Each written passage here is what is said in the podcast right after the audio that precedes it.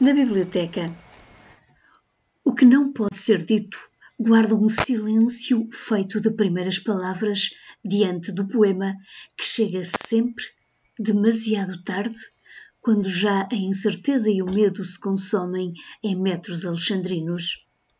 Na biblioteca, em cada livro, em cada página sobre ser recolhida, às horas mortas em que a casa se recolheu também virada para o lado de dentro, as palavras dormem talvez sílaba a sílaba, o sono cego que dormiram as coisas antes da chegada dos deuses. Aí, onde não alcançam nem o poeta nem a leitura, o poema está só.